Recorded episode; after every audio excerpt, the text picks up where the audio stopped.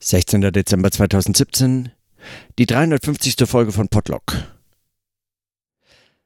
Ich habe heute am Samstag möglichst wenig versucht zu arbeiten, aber so einiges dann doch, ähm, das liegen geblieben ist oder beziehungsweise so Fäden, die so lose herumhingen, versucht zu sammeln und unter anderem habe ich in den, äh, dem Text von Rolf Elberfeld, den ich zuletzt zitiert hatte, diesen Sammelband, den er mit herausgegeben hat, Ästhetische Praxis als Gegenstand und Methode kulturwissenschaftlicher Forschung. Da bin ich dem so ein bisschen nachgegangen und habe da gesucht und äh, auch einiges gefunden und unter anderem einen Ansatz von Rolf Elberfeld, der so auch äh, vergleichende Philosophie, also kulturvergleichende Philosophie und so in diesem Rahmen so zwischen äh, ähm, sogenannten fernöstlichen äh, und ähm, äh, westlichen Ansätzen so vergleichende Arbeiten äh, verfasst hat.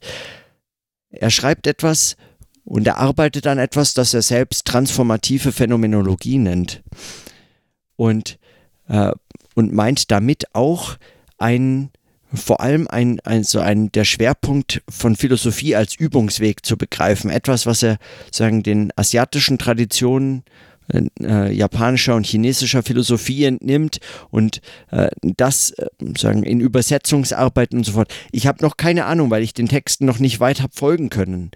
Aber zumindest dieses, diese Perspektive finde ich äh, ungemein spannend, weil es scheint mir, dass da sich eigentlich auch noch Anschlüsse erlauben an, ähm, an Fragen und Ideen, die ich hier so versucht habe zu entwickeln. So lautet ein Aufsatztitel beispielsweise Phänomenologie des Lebens als Selbsttransformation. Also auch auch nochmal den Bezug auf das Leben und bei ihm auch stark das Körperliche, den Körper als, äh, als Vermittlungs, ähm, sozusagen als Gegenstand, also auch als, als Referenz der, der Übung, als Praxis. Und also von diesem Übungsgedanken ausgehend, das scheint mir nochmal sehr viel vielversprechend oder beziehungsweise äh, Aspekte anzudeuten, die auch bei äh, Stefan Poromka in der Vorlesung Leben, Kunst, Lebenskunst noch überhaupt nicht angedeutet wurden, weil diese kulturvergleichende Perspektive da nicht drinsteckt, sondern das sehr europäisch ähm, äh, noch europäisch gedacht ist. Oder ich weiß nicht, was in den nächsten Folgen noch kommt, also in den nächsten Vorlesungen, äh, wer weiß. So oder so habe ich in einem ganz kurzen Text äh, aus, ich glaube, Information, Philosophie oder irgend sowas. Einen ganz kleinen Text, in dem er vorstellt, was er unter Transphäno äh, transformativer Phänomenologie versteht, folgende Thesen gefunden. Erstens, Transformative Phänomenologie verfolgt kein letztes wissenschaftliches Ziel, in dem sie ihr Vorhaben beendet sehen könnte. Die Einübung in ihre eigene Praxis ist immer erneut der Erweis der eigenen Fruchtbarkeit und Lebendigkeit. Sie steht damit immer selbst auf dem Spiel und sieht die eigene Endlichkeit als konstitutives Motiv der phänomenologischen Übung. Die Phänomene sollen und können nicht an sich meliorativ gesteigert und transzendental geklärt werden, sondern es gilt vielmehr, sie als Übungen im prägnanten Sinne dieses Wortes zu intensivieren und zugleich in Gelassenheit ihren Weg finden zu lassen. Zweitens. Transformative Phänomenologie übersteigt die gegenseitige Missachtung und Trennung von Theorie und Praxis auf verschiedenen Ebenen. Indem nicht nur der Sprachgebrauch selbst als eine Praxis verstanden wird, in der es um Erfahrungen des Denkens geht, die sich selber nicht über alle anderen kulturellen Praktiken stellt, reiht sich das Philosophieren ein in die verschiedenen Bemühungen, Leben menschlich und fruchtbar zu gestalten. Drittens. Transformative Phänomenologie ist ein Vorgehen, in dem Phänomene nicht Objekte der Anschauung sind, vielmehr findet sich derjenige, der sich auf ein Phänomen einlässt, bereits inmitten der Phänomene selbst. Phänomene lassen sich somit nicht letztgültig objektivieren, sondern verändern den, der sie erfährt bzw. beschreibt und werden durch denselben Prozess ihrerseits erweitert und erneuert. Phänomene werden nicht als Dinge beschrieben, sondern als Situationen erschlossen, die ständig in Bewegung bleiben. Viertens. Transformative Phänomenologie vollzieht sich weder aktiv noch passiv, sondern als ein mediales Geschehen, in dem sich der Denkende immer wieder neu findet. Indem die deutsche Sprache beim Modus der Verben nur zwischen aktiv und passiv unterscheidet, bleibt die Möglichkeit, ein Geschehen im Sinne der grammatischen Form des Mediums zu verstehen, oft unbemerkt. In der Form des Mediums sind Subjekt und Objekt gleichermaßen aktiv und passiv, so dass sich hier eine Vollzugsform andeutet, die aus der gewöhnlichen Dichotomie von aktiv und passiv herausführt. Fünftens. Transformative Phänomenologie arbeitet gegenwartsorientiert quer zu geschichtlichen und kulturellen Traditionen. Von jeder Tradition aus kann die Betrachtung begonnen werden. Im Heranziehen und Durchwandern der verschiedenen geschichtlichen und interkulturellen Perspektiven kann sich ein Profil ergeben, das beispielsweise Phänomene wie Zeit, Sprache, Menschsein, gutes Leben, Sinnlichkeit, Kunst und so weiter in interkultureller Perspektive auf innovative Weise erschließt, ohne sie damit abschließend behandeln zu können. Es geht nicht nur um ein kulturspezifisches Verstehen, sondern um die Entfaltung gegenwartsbezogener Perspektiven und Fragestellungen im Horizont verschiedener Kulturen im Sinne eines Philosophierens als Praxis und als Vollzug von Interkulturalität. Soweit die vier Thesen, fünf Thesen hier im Anschluss an den kurzen Text zu transformative Phänomenologie von Rolf Elberfeld. Jetzt, nachdem ich ein Jahr lang hier dieses Potlock spreche, finde ich es wirklich un unheimlich erstaunlich, wie, wie verwandt oder ähnlich diese Thesen daherkommen. Und heute durch Zufall, einfach weil ich diesem Namen nur nachgegangen bin, habe ich dieses kleine, diese kleinen sieben Seiten oder fünf Seiten PDF online gefunden. Mit diesen unscheinbaren Thesen.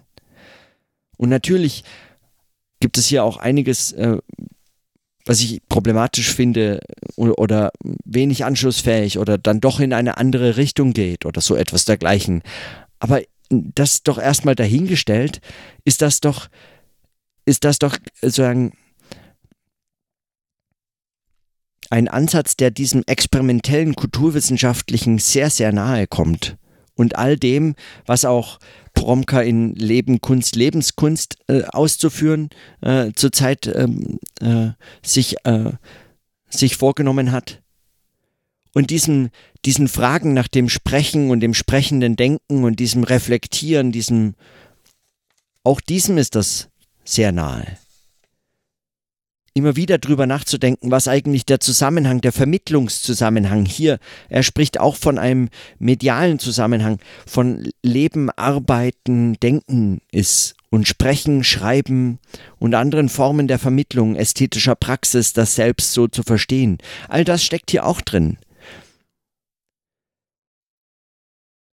Schwierig finde ich dagegen dann äh, natürlich äh, solche Vokabeln wie innovative Weise oder so in etwas auf innovative Weise und trans- und interkulturell äh, erschlossen werden muss.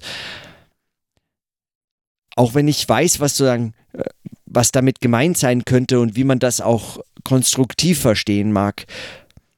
Ich finde diese Pro Vokabeln problematisch, weil sie, weil sie sozusagen sich eigentlich einer kritischen Befragung entziehen. Überhaupt das, sagen, dass die Idee von Kritik oder kritischer Theorie fehlt hier praktisch völlig. Auch wenn noch von Bewegung äh, die Rede ist und Phänomenologie auch hier als ähm, sozusagen dialektisch gedacht äh, gelesen werden kann, auch wenn es das sicher nicht in der Form ist, denn äh, vor allem arbeitete er, glaube ich, bislang zu äh, Husserl und Heidegger und zu Anschlüssen äh, sagen, mit, mit Heideggers Phänomenologie äh, in, in asiatischen äh, Traditionen äh, und dort kulturvergleichend äh, äh, zu arbeiten, war so, glaube ich, seine, seine Beschäftigung in den letzten Jahren. Auch das weiß ich nicht genau. Ich habe das nicht, ich habe dazu noch nichts gelesen. Das ist sagen das erste, was ich von ihm heute, von ihm heute lese. Warum auch immer eigentlich, weiß ich auch nicht. Also aus meinen eigenen äh, begrenzten Erfahrungen im Kontext der interkulturellen Germanistik ist mir und sagen all dem, was so Kultur verstehen und so nach äh, interkultureller Kommunikation klingender Ansätze der gegenseitigen, wechselseitigen Verständigung oder so. Ähm, alles, was dort zu geschrieben wird, äh, bin ich etwas skeptisch, was solche Vokabeln angeht. Und ich habe den Eindruck, es fehlen ihr, ihnen immer eigentlich eine, so ein kritisches Element oder überhaupt diese Möglichkeit zur Kritik. Denn dieses interkulturelle, transkulturelle oder so, äh, steht als sagen eine äh, entweder als eine Alternative zu objektiven Wahrheiten. Wenn es trans- und interkulturell funktioniert, ist es sozusagen, das ist äh, Intersubjektivität zweiter Ordnung. Es ist noch besser, noch klarer zu verstehen und noch näher dem eigentlichen Ziel der Wahrheit, der Wahrheit, die es zu suchen gilt, wenn diese dann auch noch interkulturell standhält. Also wenn man aus unterschiedlichen Kulturen dann anschließen kann, also wenn dazwischen ein etwas entsteht, was dann diese Wahrheit, diese Vermittlung äh, sein kann und so auch wenn ich das überspitzt und in diese Richtung äh, kritisch lese, äh, halte ich das nicht für ein aussichtsloses Unterfangen. Nur äh, in diesem, in diesem, in dieser Rede der des interkulturellen und des innovativ interkulturellen insbesondere äh, steckt drin, dass es sich letztlich eigentlich in der Form nicht mehr in Frage stellen kann, wie es in der ersten These eigentlich noch genannt ist. Und auch das ist doch groß. Also ich meine, man findet dann plötzlich so seine eigenen Überlegungen in, an so ganz ungeahnter Stelle. Eine Einübung in ihre eigene Praxis ist immer erneut der Erweis der eigenen Fruchtbarkeit und Lebendigkeit. Sie steht damit immer selbst auf dem Spiel und sieht die eigene Endlichkeit als konstitutives Motiv der phänomenologischen Übung. Übung im prägnanten Sinne des Wortes gilt es zu intensivieren und zugleich in Gelassenheit ihren Weg finden zu lassen. Sowohl dieses Lassen als auch dieses, dieses Versuchen der Experimentelle, das sich immer selbst aufs Spiel setzt oder auf dem Spiel steht. Also das ist noch so ein bisschen, hier ist es äh, etwas schwächer formuliert, würde ich äh, sagen, also nicht so ganz scharf. Äh, es steht nicht auf dem Spiel, es wird nicht aktiv riskiert, sondern es sagen, also es steht auf dem Spiel, aber es wird nicht aufs Spiel gesetzt. Es ist etwas, was, was scheitern kann, aber äh, an, in diesem Scheitern selbst äh, sagen, danach wird nicht aktiv gesucht, zumindest nicht in diesen Thesen. Mag sein, dass das anders ausgeführt äh, auch sich anders darstellt. Aber dann wieder diese Frage der Übersetzung oder Sprechen als eine Praxis, wenn auch nur eine unter vielen, aber dann doch sprachliche Vermittlung als und dann dieses zwischen Subjekt und Objekt eigentlich das das mittlere, das zwischen aktiv und passiv, beides aktiv und passiv, dieses Verständnis des des Vermittelnden nochmal in dieser Form formuliert, auch wenn sagen mit sprachlichen Tricks äh, damit eigentlich die Notwendigkeit einer kritischen dialektischen Perspektive ähm, so etwas undeutlich wird oder undeutlich gemacht wird. Es ist ja auch ein Theoriebestreben oder so. Aber wenn man so etwas findet, äh, dann fragt man sich dann doch, warum sich so etwas, solche Ansätze nicht eigentlich zusammenfinden könnten in anderer Form. Das ist auf jeden Fall unglaublich äh, also für mich ein unglaublich erstaunlicher Fund gewesen heute. Und ich kann gar noch nicht mehr sagen. Also jetzt ging es darum, weitere Texte zu lesen, äh, auch in dem Zusammenhang und mich einfach, mich interessiert jetzt, was ist dann, was, wie sieht das denn aus? Ja, also was heißt transformative Phänomenologie, wenn es um die Beschreibung der Erfahrung geht, ähm, die dann auch so an anscheinend körperlicher Art auch gemacht werden soll. Also ein, ein Übungsweg, der auch eben im Anschluss an, an äh, sagen, äh, asiatische philosophische Tradition und äh, meditative Praktiken und so im Anschluss daran auch eben ein, äh, ein körperbetontes äh, Denken impliziert. Wie sieht das denn aus? Also worüber schreibt man dann und warum schreibt man dann nur? Also warum wählt man dann nicht andere Formen der Darstellung, äh, wenn das doch nur eines unter vielen Mitteln ist? Oder wählt er das? Also gut, ich bin auf das, ich bin da noch am Anfang, ähm, das zu erkunden. Aber ich dachte, das muss zumindest, darüber muss ich heute mindestens sprechen. Es schließt so, ähm, so großartig an. Und dann wieder, ich meine, warum freut mich das eigentlich so, wenn ich das finde? Ja, also heißt das, äh, also gebe ich mich da so wie so der Illusion hin, es würde jetzt richtiger oder wichtiger oder wahrer, nur weil es jemand anders äh, in ähnlicher Form sagt oder in ähnlicher Weise an so etwas arbeitet? Ist das nicht die gleiche Illusion wie die Hoffnung, interkultureller Philosophie würde eine andere Qualität von Wahrheit zukommen als kulturspezifischer Form von Philosophie? Was ist diese Form der Zustimmung? Was ihre Möglichkeiten, was ihre, was steckt da für eine Gefahr drin? Wie beeinflusst, das, äh, wie beeinflusst das auch die Möglichkeit des Scheiterns eines solchen Sprechens, wenn man dann auf, sagen, Textgrundlagen von Bestätigungen stößt? Auch wenn ich mich freue und fasziniert bin von diesen Überlegungen, macht mich das zugleich vorsichtig. Solange das eigene verrückte Ideen sein könnten, können sie immer leicht scheitern. Und das ist mir was wert. Also das ist für so eine, für so eine versuchende äh, Praxis, für so ein experimentelles Arbeiten von wirklicher Bedeutung, dass es scheitern kann. Bestätigung gefährdet das sozusagen. Es gefährdet dieses Experimentelle. Es, es wirkt dann gleich wieder fast festgeschrieben. Es steht geschrieben. Vor allem solche Lektürefunde sind doch dann einfach schwierig. Klar, auch nicht nur, also ich übertreibe das jetzt, aber weil das eben, das ist einer der Eindrücke, die man, die ich dann habe, die ich, die ich da gewinne. Also, oder das sind die Fragen, über die ich so, egal.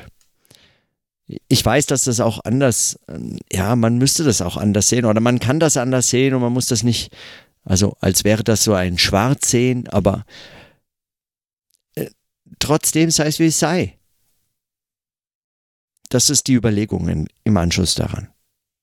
Und bei denen will ich es für heute belassen und in diesem Sinne, dann bis morgen.